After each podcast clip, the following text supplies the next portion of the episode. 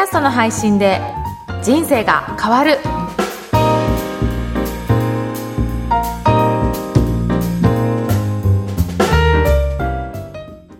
こんにちは、小ラボの岡田です。こんにちは、上田です。岡田さん、今日もよろしくお願いいたします。よろしくお願いします。今日はどんなテーマですか？はい。今日はですね、はいオンデマンドスマートリンクというツールについてお伝えしようと思います。はい。これなんですが、うんどういったものかっていうと、はい。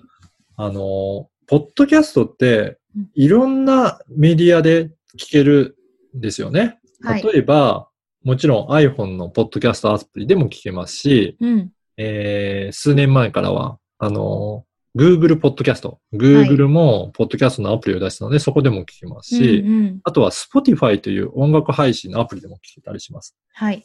そして、あの、Android はいろんなアプリが出てるんですね。ポッドキャスト聞けるようなアプリが。うんはいえーそれぞれ自由に作れますので、うんそうすると、それぞれごとのアプリの機能が違っていますので、うんえっ、と、本当に様々なところからポッドキャストって聞けるようになってます。うんうんで、やっぱり、り皆さんそれぞれお好みの、えーツールとかアプリとかがあると思うので、うんそれを、じゃあ、あなた何を使ってますか？っていちいち聞いて、うん Android ですとか、うんパソコンですよとか、なんかそれを聞きながらお伝えするのって結構大変なので、うんうんそれを実はいろんなところで聞けるアプリをまとめて、えーはいリンクを、リンク集として集められる、そんなツールなんですよね。えー、ははいいはい。今ですね、私の番組、この、ポッドキャストの配信、人生が変わるの、うん。そのツールを集めてみたんですけど、うん。こんな、今、上田さんには画面共有でお見せしてるんですが、はい。こんな感じでいろんなリンクをまとめているんですよね。はいはい。あの、うん岡田さん、この番組のそのポッドキャストの配信で人生が変わるのアイコンがボーンって大きくあって、その下にいろんな、ここで、うんえっ、と、この番組聞けるよって言って、例えば、えっ、と、ポッドキャストのそのもののアイコンもあるし、Google のアイコンもあるし、うんうんあとは、Spotify のはい。もあるし、なんあと何あですか、ね、とはキャストボックスという Android のアプリとかですね。はい。そういったものもあったりとか、いろいろなえーところがあります。そしてですね、はいはい。ポッドキャストのアプリだけではなくて、うん自分のウェブサイトの URL もリンクとして載せたりとかできるんですね。うんうんうんで、これいろんなもの、あの、URL があれば何でもできるので、例えば Twitter だったり YouTube も載せてもいいのかなと思うんですけど、はい。こういったリンクを集めておくと、うんえー自分からお伝えするときは一つだけのリンクをお伝えすることによって、うんえー相手の方にはいろいろ好きなメディアで聞いてもらえるという、うんそういうメリットがあるかなと思います。うんなんかあの、じゃあ、ポッドキャスト新しいエピソードを配信したときに、あの、例えば、ここではこれで配信しました。あの、はい例えば、ポッドキャストで iTune で配信しました。このはい URL ですとか、はい。Spotify はこの URL ですっていうのがもう5行ぐらいバーってあったのが、はい。それがこの一つのリンクで大丈夫っていうことですよね。あ、そういうことなんですよ。で、うん。それをもらった、うん。あの、受け手の人、その、は、それをこう自分で好きなものを選んで、はい。ポチッと押せば、自分の好きな、あの、うん例えば Spotify で聞くのが好きな人は Spotify で聞けるってことですよね。はい。そうなんですよ。はいはいはい。それが自分なりにカスタマイズできるので、うんもう皆さん自分の番組持ってた場合は、はい。ウェブサイトも知らせたいなとか、ツイッターも知らせたいなっていう時は、そこのリンクを盛り込んで作っておけうんうんうんば、そうするとそのリンクをあの掲載するだけでいいんですね。うーんうんうん。例えば、私も名刺には、はい。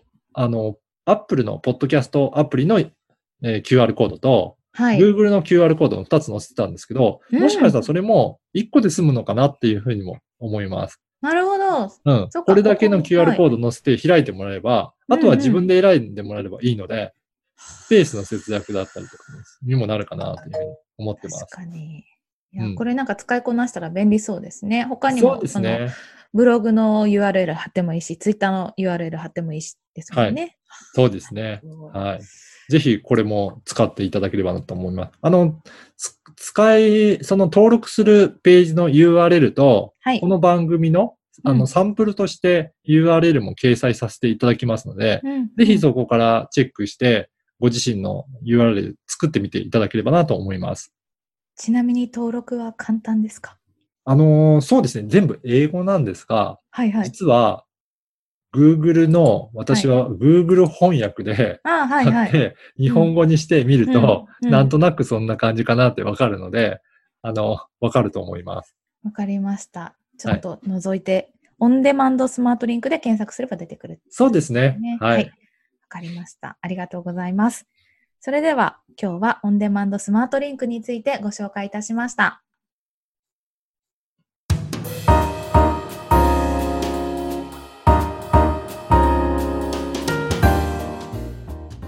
続いてはおすすめのポッドキャストのコーナーです。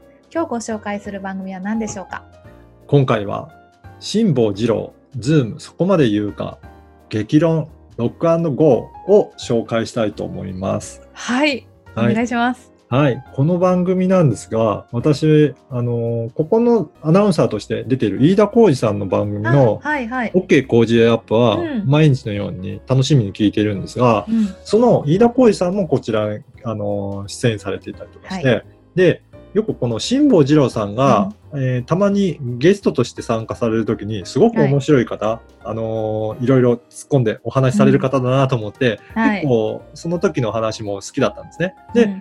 いろいろ見てみると、こういった新しい番組ができてるんだなと思って、今までまあ、ラジオでは、えーはい。日本放送なんですけど、そこではあの放送されてたみたいなんですが、今回、改めて、この5月から、えーポッドキャストでも配信できるということで、うんあの私はポッドキャスト版で、えー聞くようになりましたので、うんで、うんやっぱりテレビだとなかなかそこまで言えないんじゃないかっていうようなことも、ラジオだから言えるのかなっていうようなことをかなりうん激論を繰り広げてますので、うんすごく面白いなと思いながら聞いておりました。うんやっぱりそのあたりってテレビとラジオ違うとこ大きいんですかね？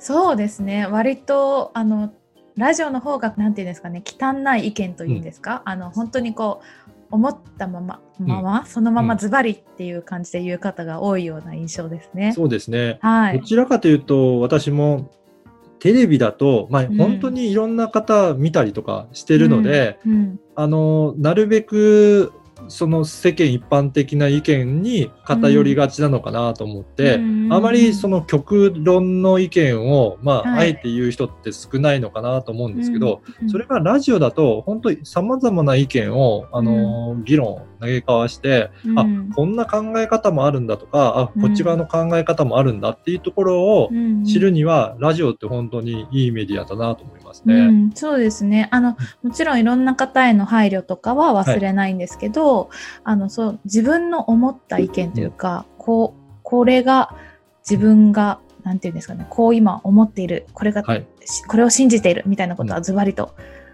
お伝えできる、はい、例えば自分のお本当に思ってないことを言っちゃうとこう割とバレ,、バレると言いますか声に出てしまいますし、むしろあの本当に思ってることを言った方が伝わるメディアだなと、ラジオは思ってます。そうですね。うん。あと、それとテレビと比べて、なんか議論のテンポもちょっと早いのかなと思って、あの、はい。結構テレビは噛み砕いた噛み砕いて、すごくわかりやすくっていう印象があるんですけど、うんもうラジオはうわーっと専門家が言って、うんそれに対して、はい。あの、アナウンサーの方もそれに反論してとかっていうところを繰り広げれて、私はそのテンポの速さも好きなところではあるかなと思いますね。うんなので、まあ、それは、あの、いろいろ番組によって、いろいろカラーはあると思うんですが、うん。まあ、そういった特徴ある番組っていうのもあって面白いなというふうには感じました。うん。ん。ぜひストレートにあの、はい。そこまで言っていいんだみたいなところを 楽しんでいただければと思います。ということで今日は辛坊治郎ズームそこまで言うか激論 Rock Go をご紹介いたしました。この番組のご質問ご感想はツイッターでも受け付けています。ハッシュタグポッドキャスト人生でツイートお願いいたします。それでは岡田さんありがとうございました。ありがとうございました。